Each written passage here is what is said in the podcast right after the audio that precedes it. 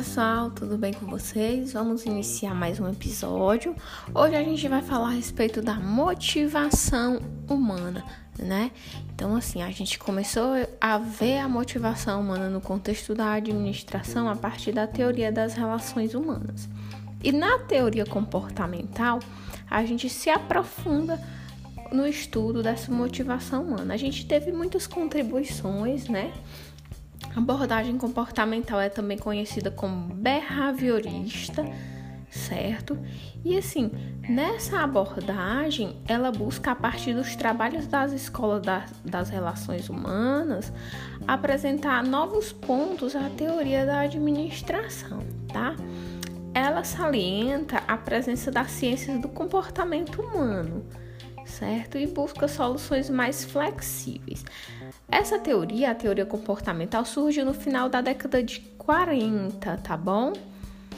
É, e assim, a gente tem duas grandes contribuições, né? Que é a hierarquia das necessidades de Maslow e a teoria dos fatores de Herzberg, tá bom? Então, assim, Maslow ele, ele colocou as nossas necessidades humanas em uma hierarquia, tá bom? Ele dividiu entre necessidades primárias e secundárias, tá bom? Então, assim, na base da pirâmide, ele colocou nossas necessidades fisiológicas. Ele disse o seguinte: olha só, se você tá com fome, se você tá com sede, você não consegue pensar e nem fazer e nem sentir uma outra necessidade, até que essa necessidade seja suprida. Então você vai procurar uma forma de satisfazer essa necessidade, tá bom? De segurança é a que está em segundo lugar. Então, assim, ele diz que a gente tem necessidade de ter um emprego, né? A gente tem necessidade de ter um abrigo então, enfim, quando a gente já está com a nossa necessidade fisiológica suprida, a gente começa a buscar essas necessidades de segurança.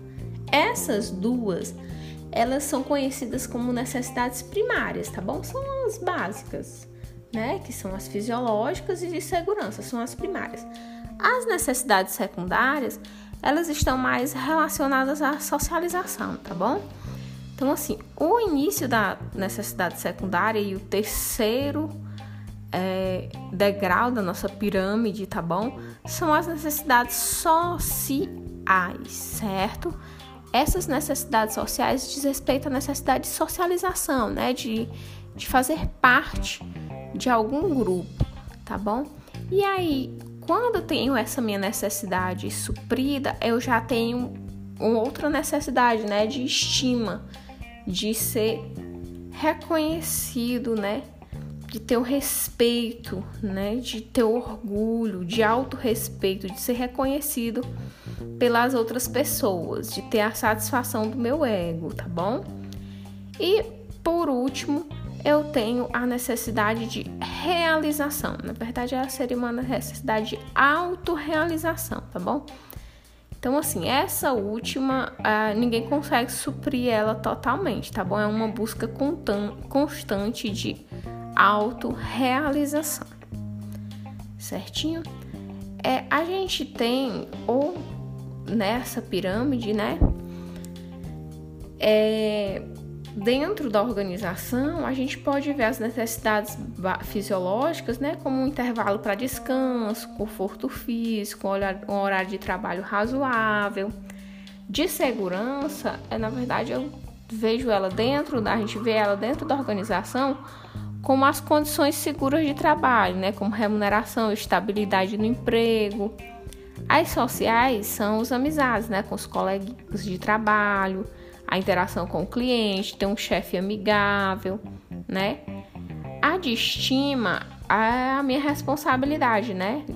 Ser promovido, né? Ter, ser reconhecido pelo meu trabalho, tá bom? E a necessidade de autorrealização é sempre aquele trabalho mais desafiante, né? Procurar participar nas decisões, enfim. É basicamente isso, ok? E assim, a, a, essa hierarquia ela se fundamenta em alguns aspectos, tá bom? E somente um nível é somente quando um nível inferior, né, for satisfeito é que eu vou surgir um comportamento, eu vou surgir com um comportamento humano para na tentativa de suprir uma outra de um nível superior. Por exemplo, se eu não estou com minhas necessidades é, fisiológicas supridas, eu não vou sentir ainda as minhas necessidades sociais, por exemplo. Então, só quando eu tenho né, essa necessidade de mais baixo da pirâmide suprida, quando eu estou com ela satisfeita, aí sim eu vou procurar suprir outra. Caso não, vai predominar no meu comportamento né, a, a tentativa de suprir essa necessidade. Então, assim, cada indivíduo ele sempre possui mais de uma necessidade, como um impulso motivacional. Não vou sentir só uma necessidade. Normalmente, eu sinto mais de uma ao mesmo tempo, tá bom? A frustração de uma necessidade pode ser uma ameaça também ao nosso psicológico, tá bom? E nem todos os indivíduos conseguem chegar à questão do topo da pirâmide, certinho? Esse topo da pirâmide é mais uma busca constante. É, gente, é isso. É, o, o, o Herzberg, ele identificou fatores higiênicos motivacionais, né? E ele identifica esses fatores como extrínsecos e intrínsecos. Vamos pensar o seguinte: extrínsecos fora, intrínsecos dentro, tá bom?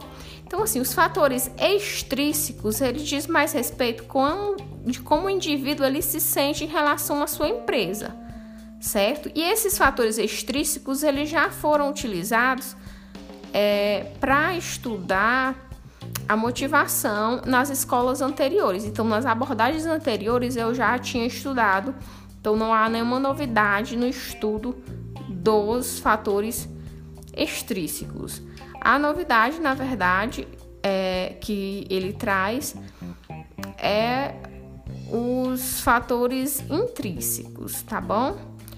Que na verdade é como o indivíduo se sente em relação ao seu cargo. Então, é, os extrínsecos é como ele se sente em relação à empresa e os intrínsecos é como ele se sente em relação ao seu cargo. Por exemplo, é, dos extrínsecos, né, como ele se sente em relação à empresa, questão do salário, né, da supervisão dele, que tipo de política aquela empresa tem, é, que clima é, de relacionamento entre os funcionários também aquela organização tem, tá bom? Então ele diz o seguinte: quando esses fatores higiênicos eles são precários, eles provocam insatisfação dos empregados. Só que quando eles estão supridos, né, também não aumenta a satisfação do, do, do meu funcionário. Então, assim, ou ele é neutro, ele não aumenta, ou ele diminui, tá bom? Então, eles são importantes porque ele pode diminuir essa satisfação. É, e os intrínsecos, ele diz respeito à questão do reconhecimento, né, do progresso profissional desse funcionário. Como eu já disse, é como esse indivíduo se sente em relação ao cargo que ele ocupa. Então, para ele, a motivação do trabalho dele deve ser contínua e ela pode acontecer no que ele chama de enriquecimento dos cargos tá bom? É incorporando outras atribuições para esses cargos. Tem os fatores positivos de fazer esse tipo de incorporação e tem os fatores negativos, como todas as teorias, certo? É, gente, é isso. Espero que vocês tenham compreendido e até o próximo podcast. Um abraço e tchau, tchau.